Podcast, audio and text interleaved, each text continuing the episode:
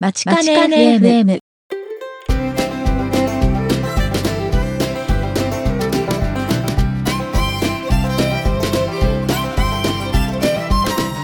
皆さんこんにちは。番組パーソナリティの田中直樹です。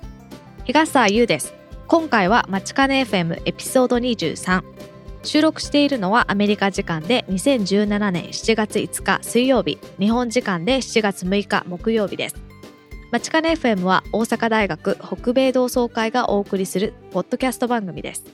グローバルに活躍する阪大卒業生にお話を伺い。サンフランシスコの大阪大学北米拠点から皆様にお届けします。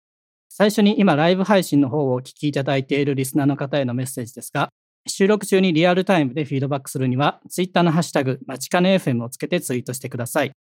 また現在ライブ配信は不定期でお届けしておりますが、まちかね .fm スタッシュライブのページにライブ配信のスケジュールをまとめた Google カレンダーへのリンクを載せてありますので、今後のライブ配信の予定はぜひそちらのカレンダーの方を購読してご確認ください。それでは第23回目の放送を始めていきたいと思います。えーま、最初になんですけれども、この番組にとって非常に嬉しいお知らせがあるということで、そうですねゆうさんが例によってブログにしていただいたということで、ご紹介いただけますか？はい。あの、前回も、あの、iTunes のトップページでフューチャーされていたとは思うんですけども、今回、なんと、行政団体カテゴリー全体で、東京 FM を抜いてトップに躍り出ました。なってましたね。あのーまあ、なってましたねって過去形なのは、えっと、多分、多分一日も続いてなかったと思うんですけど、まあ、まあ、とはいえ、一瞬でもなったことは事実は事実ですので。そうなんですか？あ、そっか。はいあ、そっか。そうですね。なりましたってことで。はい。はい。えっ、と、多分ね、今日もうこの段階では10何位かになってますけれど、まあ、とはいえ、その、ブログを書いていただいた多分前日ぐらいはなってましたという感じです。あ、で、あの、うん。トップページでフィーチャーされてるっていうのは、まだ多分この番組をえー収録している時点でもなってると思いますね。あ、本当ですか。すごいですね。でもトップから12ってこの差がすごいですね。でも、えーまあ、結構ね、入れ替わりはありますね。またじゃあトップを目指して。この番組が上に行くのは本当にいつも瞬間最大風速的な感じで。そうか、それが長引くようにね、そうですね。はい、はい頑張りたいと思います。と思いますので、はい今後とも、えーよろしくお願いします。お願いいたします。で、この番組で、えー何回かネタにさせていただいている阪大公式の YouTube チャンネルの方で、またね、面白いと言い面ますか 白かったですね。ビデオが一つ上がっておりましたので紹介したいんですけれども、あ、はい。阪大多分俺が一番ランキング、うん。天馬早食いナンバーワンということで、はい。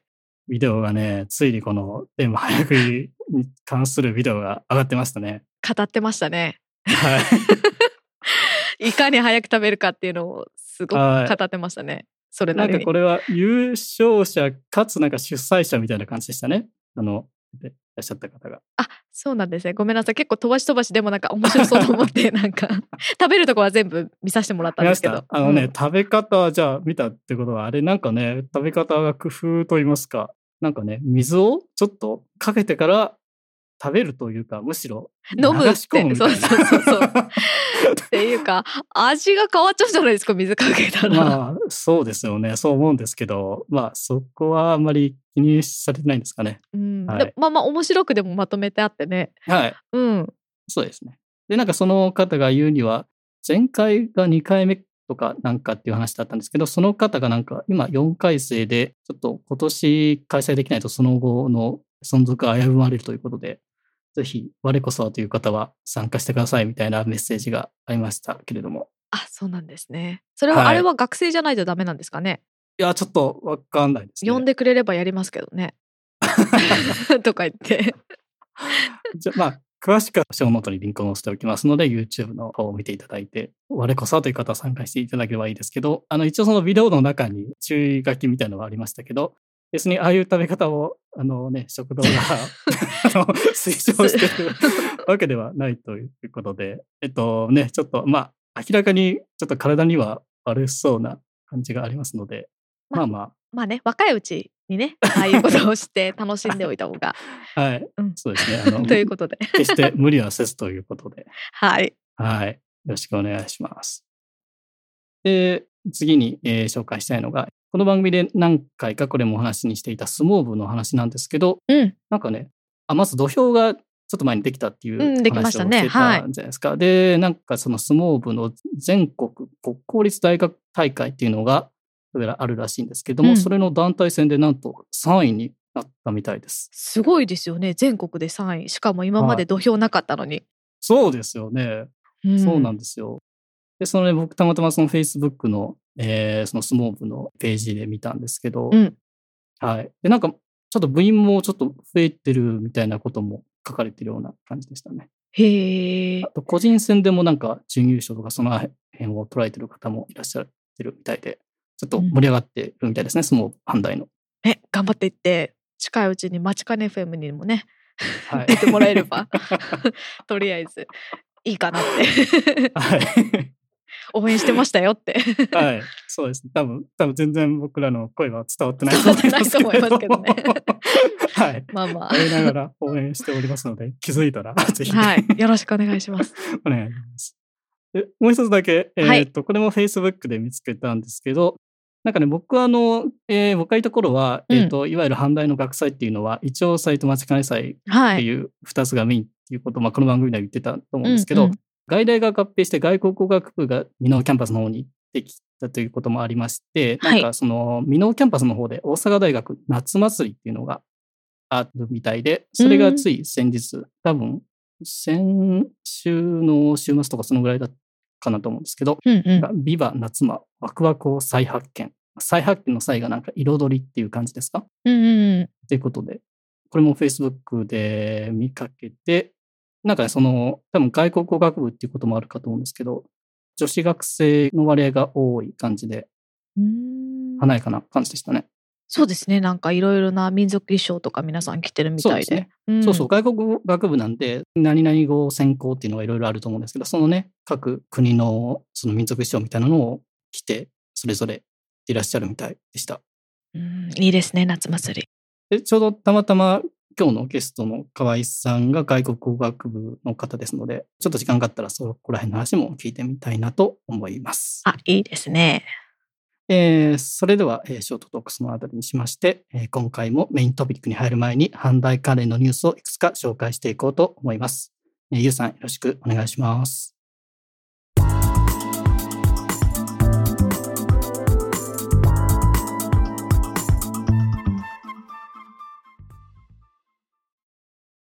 阪大ニュースをお伝えします。大阪大学ホームページより4つのニュースをお届けします。6月14日、社会と大学を結ぶ機関誌、大阪大学ニュースレターナンバー76が発行されました。表紙見開きページには、半世紀ぶりの全国大会出場への切符を手に入れ、かつてない快進撃を続けている準公式野球部が登場しています。特集では昨年度から始まった新たな産学連携モデルをクローズアップしています。AO 推薦入試特色ある研究 OB のソニー株式会社対馬哲平さんへの取材など盛りだくさんの内容となっています。6月3日大阪大学豊中キャンパス全学教育推進機構において理系進学を考えているあなたへ覗いてみよう。理系女子の今サイテックガールズ in 阪大が開催されました。このイベントは理系で学ぶことの楽しさや理系の魅力理系学生の将来のキャリアを知ってもらい女子中高生の理系進路選択を応援したいと本学が初めて開催したイベントです。当日は180名を超える女子中高生と60名を超える保護者や引率教員が来校され遠くは高知県や愛知県などからお越しいただきました。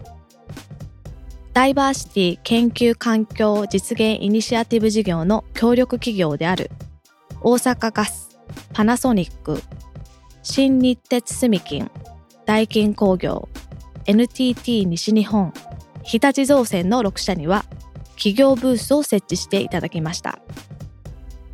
6月23日大阪大学と大金工業株式会社は大阪大学の先進的な情報科学分野の知見と大金工業が持つ空調技術や産業技術の幅広いノウハウを結びつけ世の中に新たなイノベーションを生み出そうという試みとして情報科学分野を中心とした包括連携契約を締結しました6月27日。大阪大学女性リーダー育成プログラム。キックオフ記念講演会が開催されました。このプログラムは昨年4月に西尾総長の大阪大学男女共同推進宣言の実現のため講演等を通じたロールモデルの提示メンター制度によるバックアップ体制の構築等による女性職員が管理職東洋試験を積極的に受験することができる環境情勢を目的として実施されます。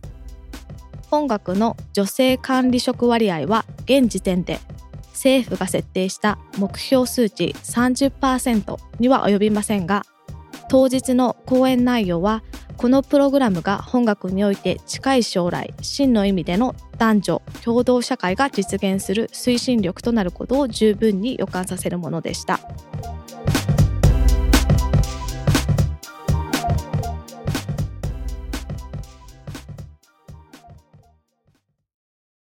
はい、ありがとうございました。はい。えー今回ニュース一つ目が、ニュースレターの新しいが出ましたということで、いつも通り PDF とかが、えー見れるようになっておりますので、興味のある方はぜひ、ショーノートの方から見てみてください。そうですねあとあの実際原子のやつが北米拠点に結構10冊20冊ぐらいあるのではいそうなんですね。はい。じゃあ、北米拠点に行きますよという方は、そうですねこちらではい冊子がもらえると。はい、はいで、あと、残り3つあったうちの2つがなんか女性に、えーフォーカスを当てたようなニュースでしたけれども、うんうんうん。そのうちの1つが、多分高校生、中高生とかですかね、はい。の女子学生を対象にした理系の進学に関するなんか説明会みたいなのがあったみたいで、なかなかね、理系の学学科はやっぱりどうしても女性の方少ないっていうのは、まあ、まあ、学科とかによりとは思いますけど、まあ、一般的にあると思うんですけど、まあ、実際成績とかね、うん研究とかをやると女性の方が優れているっていうことも普通によくある話ですので、うん。はい。やっぱすごいですね。今こっちねサンフランシスコとかでも女性に向けたあのコーディングキャンプとかいろいろありますからね。あありますね。はい。うん、女性が理系って、うん、そうなんですね。で、あと、多分去年とか一昨年とかだと思うんですけど、あのスタンフォードね、コンピューターサイエンスとかって、うん。多分、その、新入生、の、多分女子学生の人気ナンバーワンのデパートメントとかだったりするっていうニュースを見たこともあるんで、はい。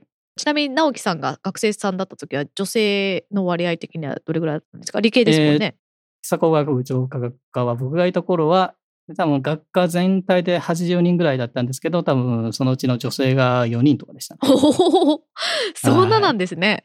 まあちょっとね、現時点では多分、多分どうしても男子学生の方が多くって、まあそれなりにそういう中に入っていくのも大変なこともあるかと思いますが、うんまあ徐々に変わっていけばいいかなと思いますね。そうですね。はい。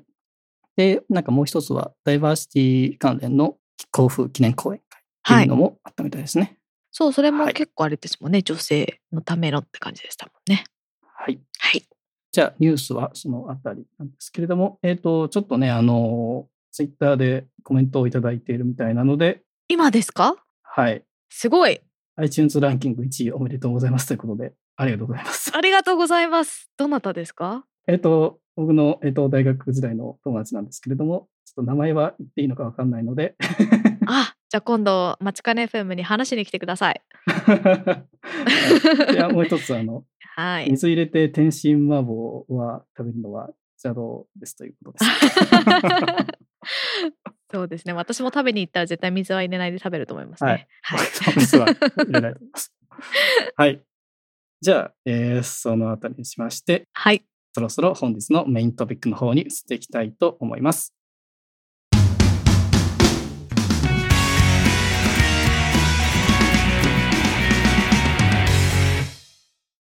今回は現役の阪大の学部生で先月まで UC サンタバーバラの方に交換留学されていた河合萌香さんをお迎えしています。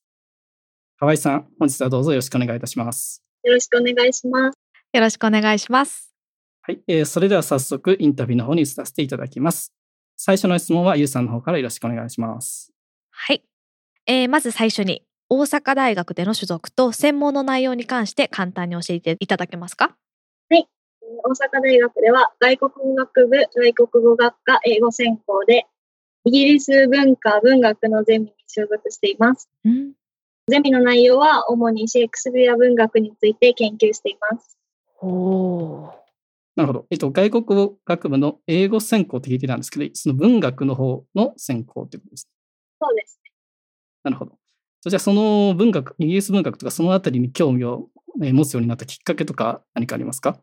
本当は言語学のゼミに入りたかったんですけど、うんうん。はい。ゼミの専攻に落ちてしまって、お。それで。空いてたところに入っおー楽しいですか？た。お思ったより面白いです。始めてみたら。あ、本当それは良かったですね。うんよかったですね。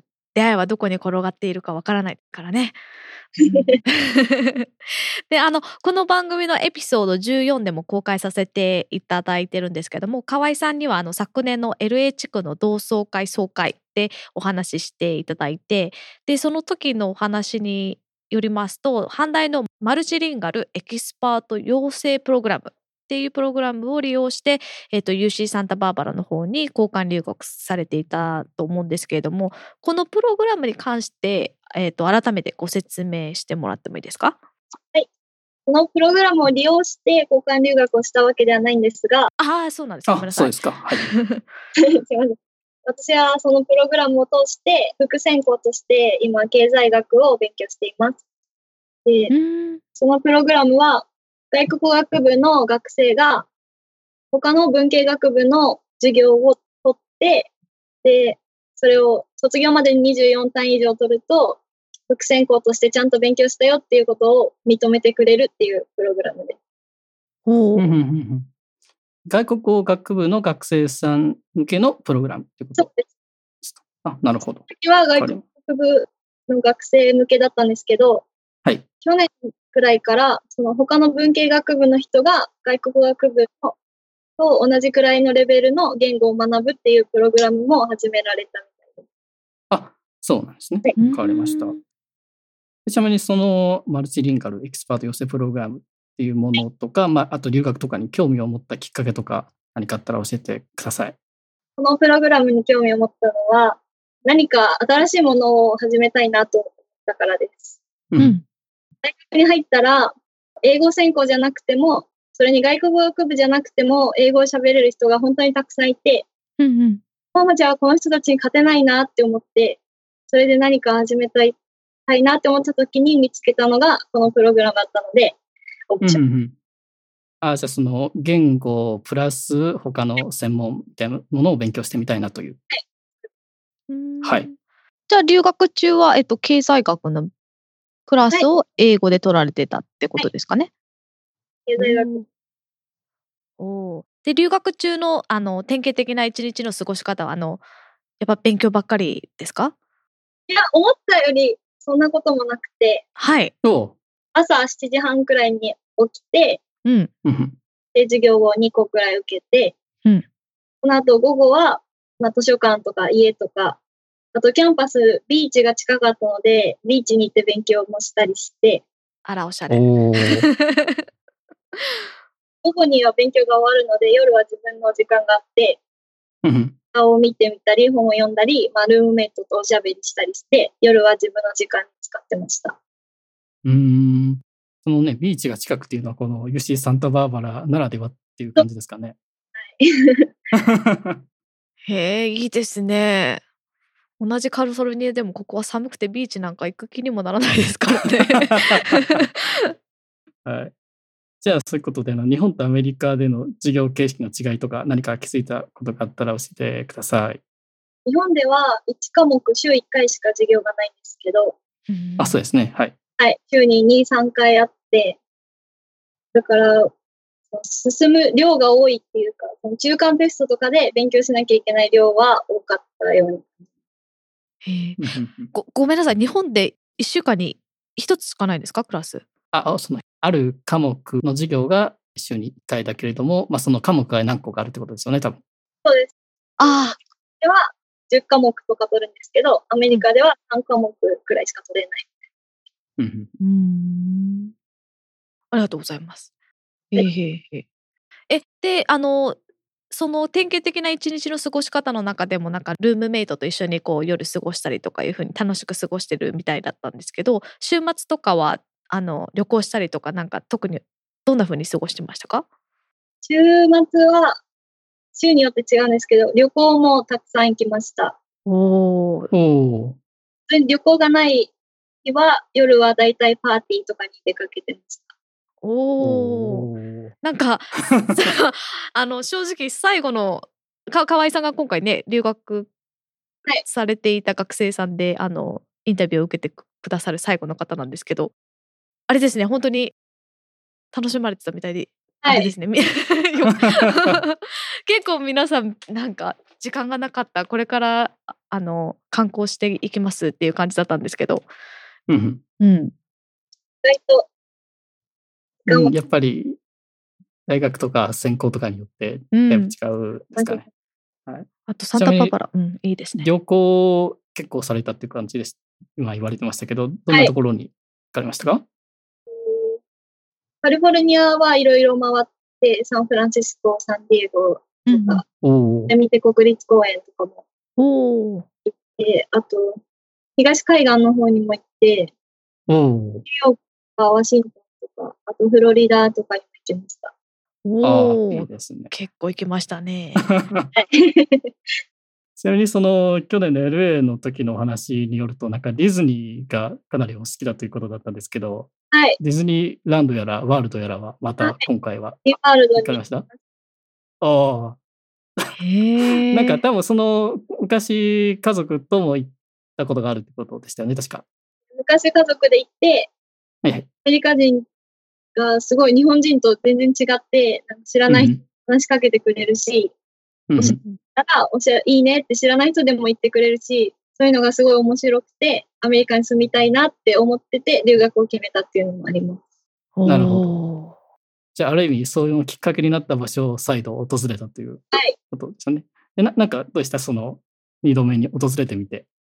英語が聞こえるようになってたので、さらに楽しめました。ああ、なるほど。よかった。いいですそれはいいですね。うん。あの特にじゃあ逆にアメリカの生活でこう苦労したこととかはありましたか？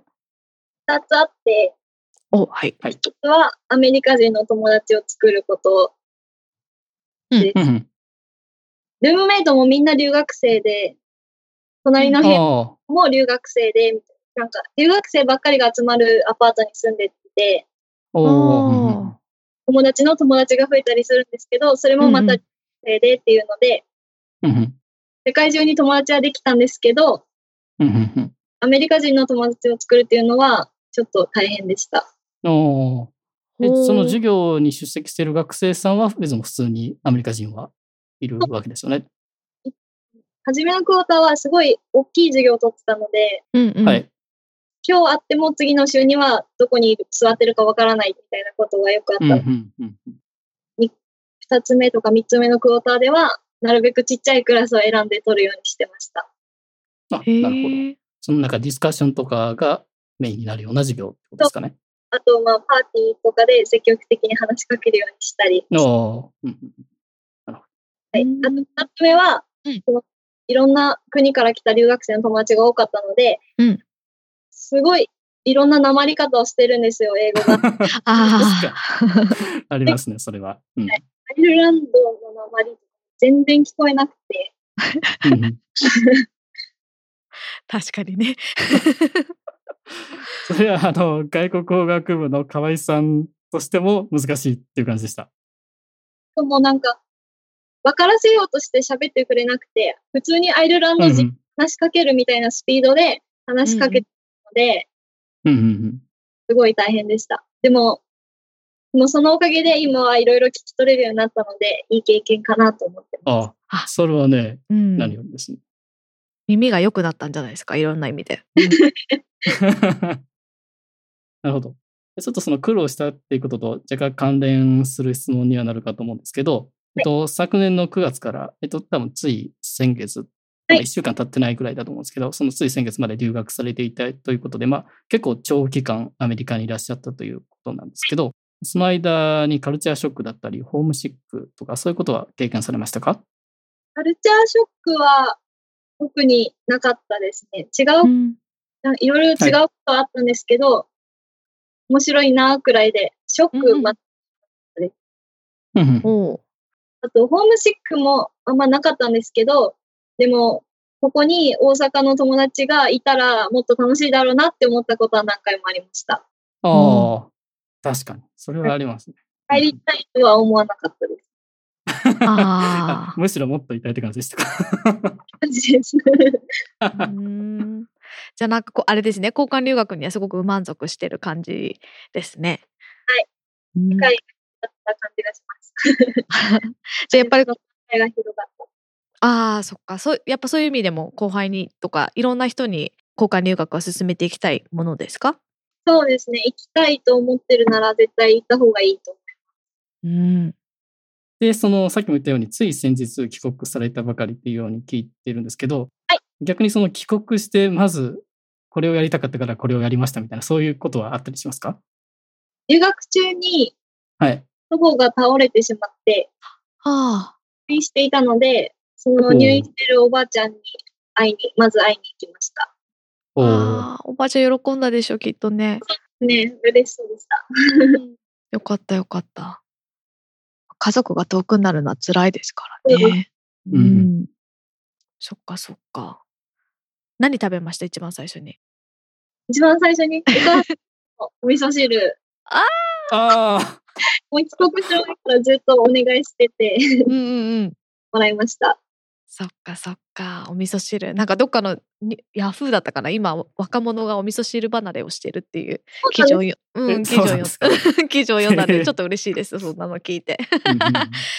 えちちなみになんか逆カルチャーショックみたいなそうアメリカの生活に慣れすぎていて日本に帰ってなんかなんだろうショックを受けたとかあります？は、まだそんな特にないですね。だけど、日本の空港に着いた時に、うん。空港の人とかお店の人が日本語で喋りかけてくるのがすごい変な感じがします。確かにね。確かにね。それはわかる気がする。私いつも帰るたびにあれあれですけどなあれですよねキオスクの人とかに逆に話しかけてびっくりされたりとかしません？なんかなあなんですああ、そうそう。なるほど、なるほど。商品とか渡すときに、うん。Hi とか How are you とか、なんか、なんか喋りたくなっちゃいます。お店。わかるわかります。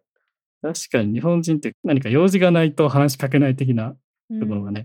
そうでもなんか大阪だったら違うのかなとか思って。関東とかだとなんかあんまりスモールトークしないっていうか。でもなんか関西だったらえごめんなさい勝手なイメージですけど いや、まあ、まあ結構合ってる気がしますけれどあとなんかこれ個人的なあの経験なんですけど、海外からその日本の成田とかに帰ってきた時のなんか、なんとも言えない圧倒的な安心感みたいなのはありませんか？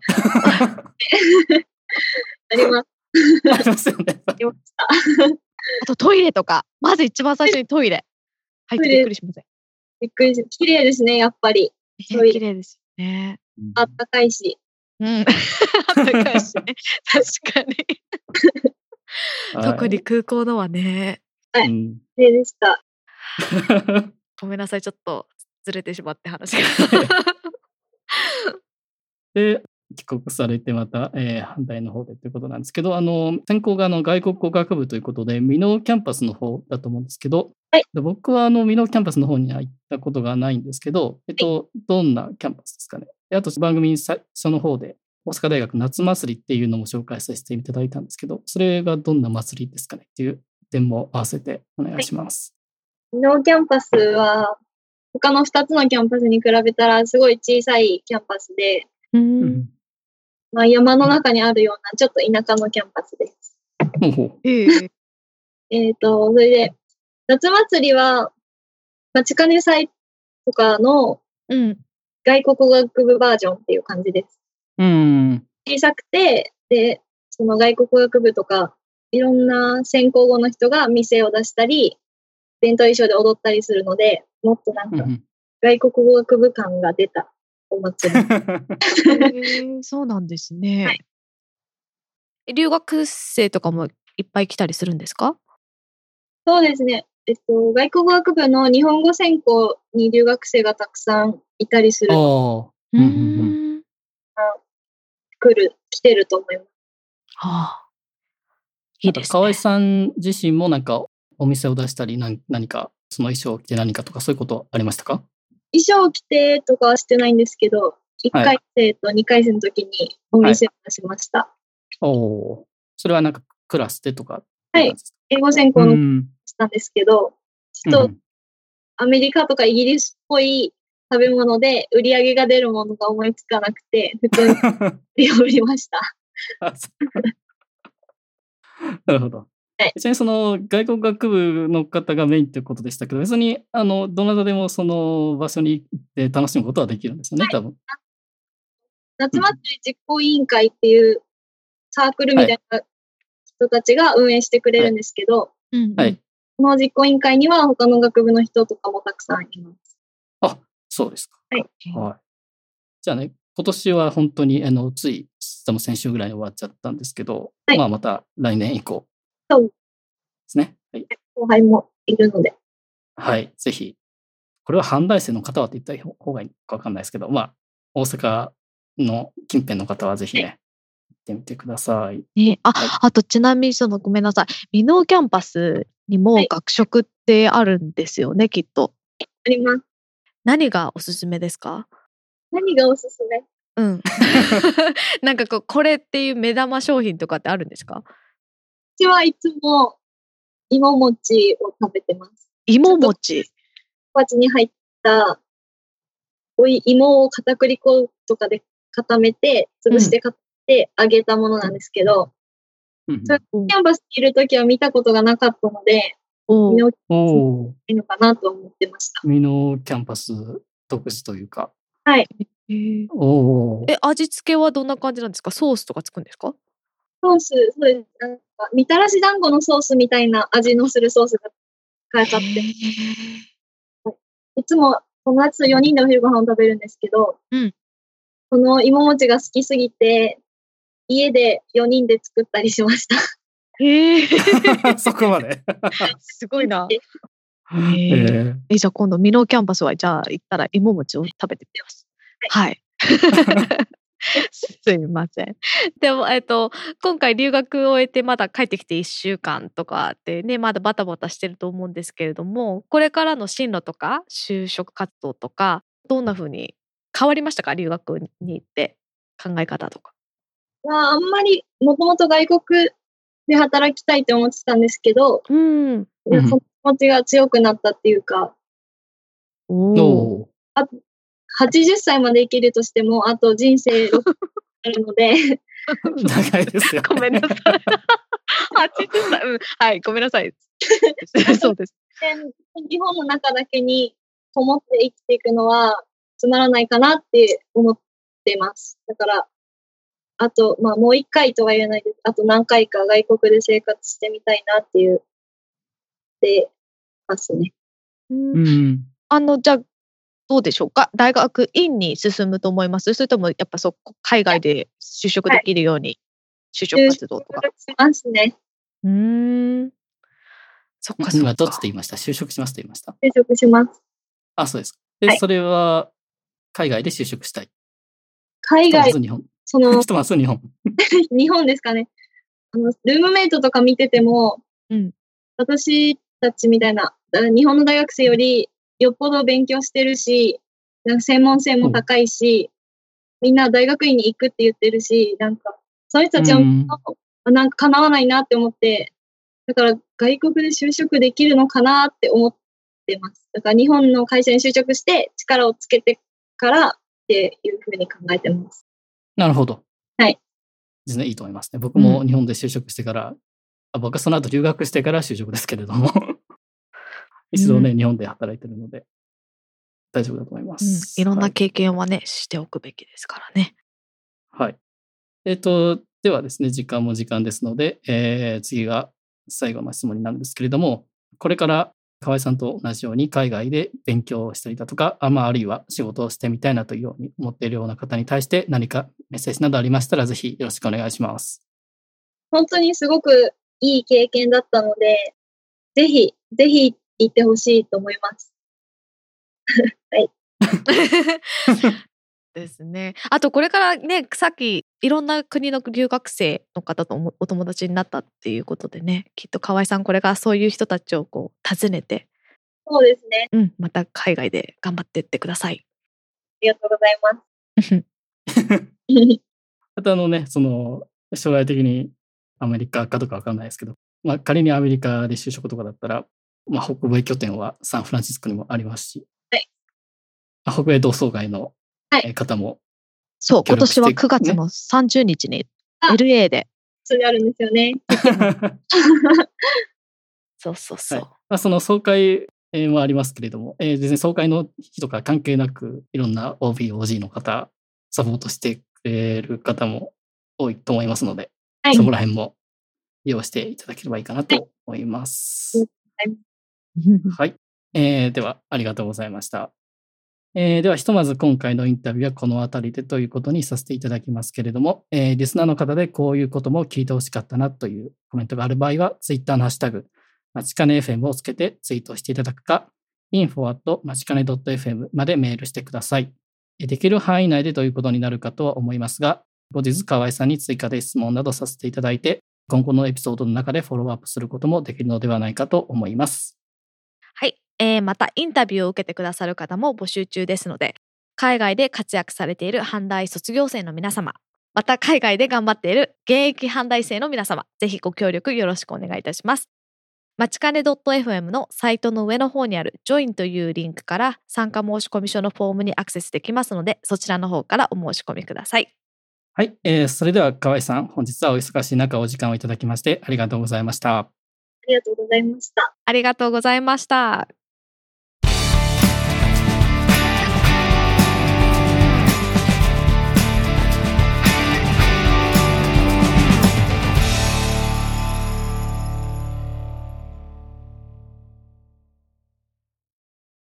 えーそれではゆうさん、最後にイベント情報の紹介の方よろしくお願いします。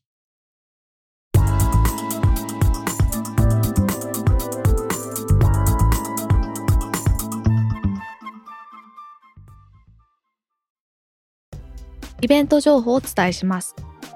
まずは日本でのイベントです。7月15日土曜日、第3回、阪大坂流しそうめんが開催されます。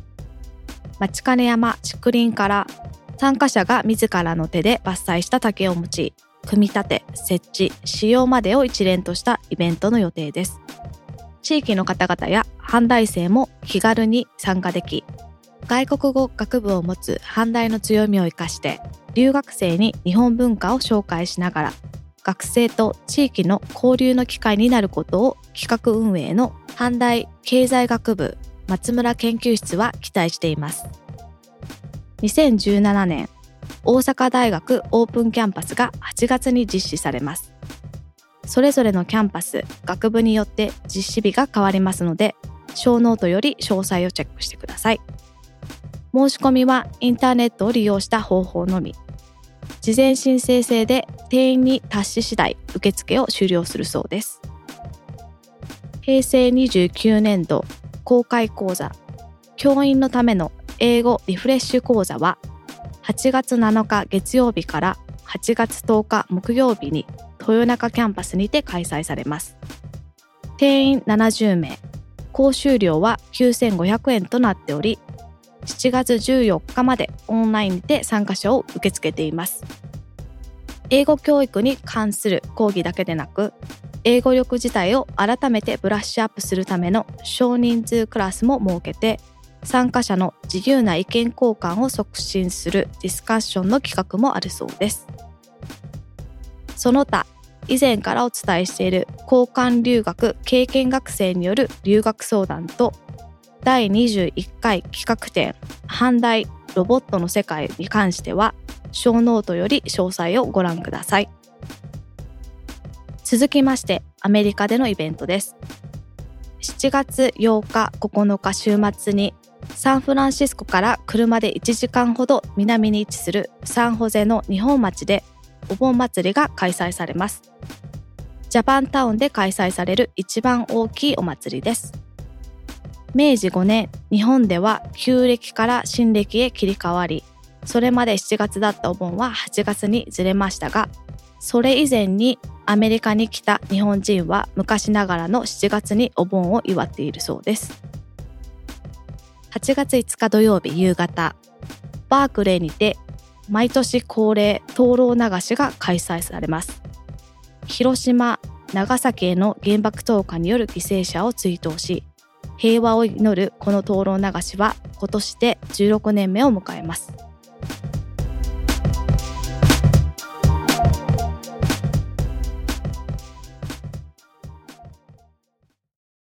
はい、ありがとうございました。はいえー最初のイベント、阪大坂流しそうめんっていうのがあるみたいですね。めっちゃや行きたいんですけどね私ゆうさんそもそも阪大坂っていうもの自体あまりわからないですか？ああ全くもってそんなに、うん。なんか大変らしいですね阪大坂そうなんですよ。阪大坂大変で、僕もね、学部修士と計6年、僕は石橋の方からだったんで、まさにこの阪大坂を通る方で通っていたので、はい。懐かしいですけど、そこで流しそうめんをするっていう、うん。これ考えられた方は結構すごいですね。そうなんかこの松村研究室はい。がなんか本当は、えっとその地域の方と連携して冬とかになんかもう一つ他の企画をしてるらしいんですけども、それとはまた別に夏にもうちょっとこういろんな人が参加できるようなはい。形でやってるのがこの流しそうめんらしいです。みたいですね。はい7月15日土曜日ということなんで、関西方面の方、ぜひぜひね、特に阪大坂に思い入れのある方は。そうですね。ツイッターとかに上げてもらったら嬉しいですね。私は本当に阪大坂のイメージが全く持って ないんで、そんなに何が大変なのかちょっとよくわからないっていうところが ありまして、はそうい。ですね。はい。で、えっと、あと、オープンキャンパスがいろんなところで8月の3日から11日にかけてうん、いろんな学部であるということで、えっと、まあ、日程が学部によりけりで違うとそうですねいうことなので、はいショーノートのリンクから詳細確認ください。で、教員のための英語リフレッシュ講座というものがあるらしいんですけれども、これはまあ、題名の通り多分教員の方向けっていうことですよね、おそらく。うん、みたいですね。特に、あとはい、英語で全てっていうわけではなくて、なんかこう、英語教育に関する、こういうふうにしていったらいいんじゃないかみたいな、そういう講演が何個か出るみたいですね。いですはい。はい。そういうことみたいです。で、この番組、あの、教員の方、聞いてくださってる方は、どれだけいらっしゃるかはちょっと未知数ですが、いますよ、います。はい。いはいることは分かっているんですけど、まあ、どのぐらい、かなっていう ところで。えっと、まあね、あ、その聞いてくださってる方が、そのね、同僚の方に、こんなのがあるらしいですよっていうのをお知らせいただくとかでもいいかと思いますけれども。そうですね。マチカネ FM で聞いたよって。はい。確かに FM の宣伝を兼ねて。そう。よろしくお願いします。はい。はい。で、アメリカの方は、サンノゼのお盆フェスティバルが今週末ですね、いよいよ今週末ですね。直樹さん行くんですか？一応ね、行きたいと思ってます。けれども、とこの今回分の編集がちょっとあれありますが、まあでも、とはいえ、2日あるんで、1日は少なくそうです。外に出てくだい。さい。思います。うん。はい。で、最後のものですが、これは、ちょっとじゃあ、ゆうさんから紹介。はい。えっと、これはバークレーですね。バークレーの方で、毎年行われてるみたいなんですけど、今年が16年目っていうことで、うんうんうんはい。あの、バークレーの方に住んでる方は、あの、ハイウェイ沿いの、うんベイではないんですけど、ベイとハイウェイの横側にあるなんかちょっと池みたいのがあるんですけど、ハイウェイから見える。そこで毎年やってるみたいです。ちなみにこれ、バークレーってことなんで、ゆうさんは、あ、行きます。多分行くと思います。去年はちょっと開催された後に聞いたんで、行けなかったんですよ。ああ、なるほど。だから今年は行っていきたいと思います。はい。8月5日ということで、来月、ちょうど1ヶ月後ぐらいってことですね。そうですね。はい。なんかすごいね、写真とか僕もその見てるとすごい綺麗で。はい。うん。で、その、あれですよね。えーイベントの趣旨がその原爆投下とかそこら辺に関連してて。そうです。ですはい、はい。平和を祈るっていう。はい。うん。広島、長崎。そう。僕はあの、留学するちょっと前の多分3年ぐらいかけて、広島、長崎、沖縄とか、実は夏に行ったりして、うんうん。広島のなんか博物館みたいなのあるじゃないですか。原爆。原爆のそういうところとか、あと長崎はその、まさにその日にある記念式典的なものもちょうどその日に長崎に行けたので、あにもそうなんですね。参加したりうんしてうんきましたけれども。で、沖縄も、あ、沖縄はね、なんで行ったかっていうと、あの、GRE の Subject だったかな。試験を受けにわざわざ沖縄まで行ったんですけど。へえ、そうなんですか。はい。沖縄いいですね。テスはいト沖縄って。いいのかどうかわかんないですけど。まあその時にまた何ですか、姫よりの塔とかうん。えー、実は僕高校の修学旅行で沖縄に行って、えーそういうところにも行ってたんですけど、まあ、改めてあの就職化してからまた自分で行ったりとかすると、また思うところもあるっていう感じでしたね。そうですね。でも広島、長崎のね、原爆投下のことをこう、アメリカのバークレーで考えるっていう、そういうはい。企画があるっていうのは大切なことですね。はい。そうです。はい。はい。えーそれでは今ご紹介しましたイベント情報を含めまして、今回お話しした内容のショーノートは番組のサイト、まちかね .fm スラッシュ23でご確認いただけます。はい。えー、直樹さん、次回はどなたをお迎えすることになるんでしょうか？はい、えー次回なんですけれども、現在、ウガンダの方から阪大に留学されてまして、異調祭に合わせて開催されました、カレン主催の英語スピーチコンテストで優勝されたムルンギ・ムエベサさんとのインタビューの様子をお届けする予定です。そうですね。ムルンギさんのインタビューですね。はい。はい。さあ、先日も、えーインタビューの収録が終わっているんですけれども、非常に内容の濃いものになりましたよね。そうですね。なんかこう、今まで留学生としてこう、日本からアメリカへっていうお話は聞いてたんですけど、外国から日本へっていう形で、そうですね。はい。とても、あの、大阪大学にとってもすごくためになるお話がいっぱい聞けたんじゃないかなっていうふうにはい思いますね。そうですね。はいその今までと逆の視点でということで、うん。またこれはこれで非常に、えー面白いといいますか、有益なものになっているかと思いますので、ぜひご期待ください。はい。えー最後にリスナーの皆様へのメッセージですが、番組へのご意見、ご質問、ご感想などは、ツイッターのハッシュタグ、まちかね FM をつけてツイートしていただくか、info at まちかね .fm までメールしていただけましたら、こちらの方で確認させていただきます。番組の公式ツイッターアカウントは、アットマークまちかね FM ですので、そちらもよろしければフォローしてみてください。また、iTunes の方で番組のレビューができるようになっておりますので、そちらの方もぜひよろしくお願いいたします。よろしくお願いいたします。それでは本日はまちかね FM 第23回をお聞きいただきありがとうございました。ありがとうございました。次回もお楽しみに。